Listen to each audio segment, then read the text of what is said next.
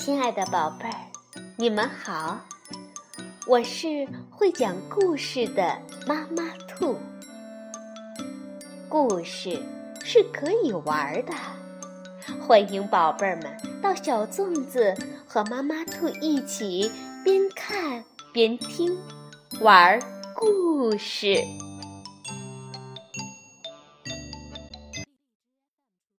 宝贝儿，晚上好，欢迎收听。妈妈兔的花样故事。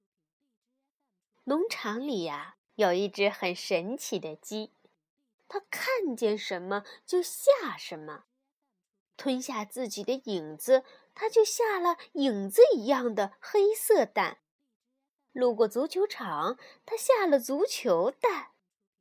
想知道它都下了哪些奇怪的蛋吗？现在呀，就让我们一起去看一看。下怪蛋的鸡，是由奥地利的汉斯·亚尼什著，瓦尔特·施莫格内绘，石祥翻译，电子工业出版社出版。从前，有一只母鸡，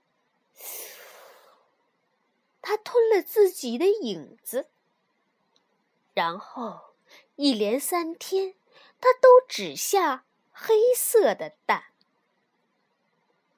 当清晨的雾气笼罩农庄的时候，母鸡不再往窝里下蛋了，它飞向天空，下了三小朵灰色的云。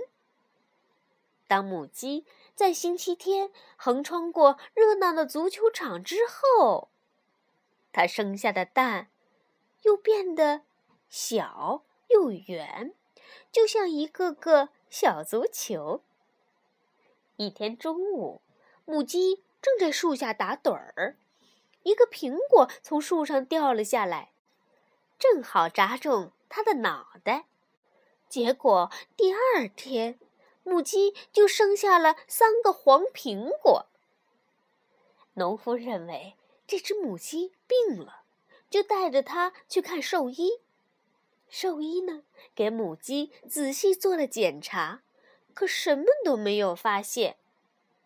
第二天，农夫在鸡窝里竟然发现了一只亮着的灯泡，就像我们通常在医院里看见的那样。我的鸡太不一般了，它会成为明星的。农夫想着，他带着母鸡。去了电视台，很多台摄像机对准了母鸡，人们都期望它能再下一个怪蛋。可是这次母鸡让大家失望了，它面对着镜头下了一只漂亮的白鸡蛋。农夫开着拖拉机带着母鸡回家，路上天上下起了大雪。第二天，母鸡在鸡窝里下了三个雪球，这一下子农夫生气了。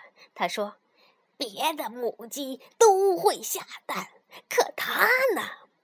我可不需要这种不会下蛋的鸡，我要宰了它下酒。”晚上，农夫却失眠了。他来到院子里，看了很长时间的星星。当他经过鸡窝时，发现鸡窝里竟然有三颗银色的星星在闪。农夫盯着星星看了一会儿，用手轻轻拍着熟睡的母鸡，骄傲地说：“真是一只奇怪的鸡呀！”农夫回到屋里躺下。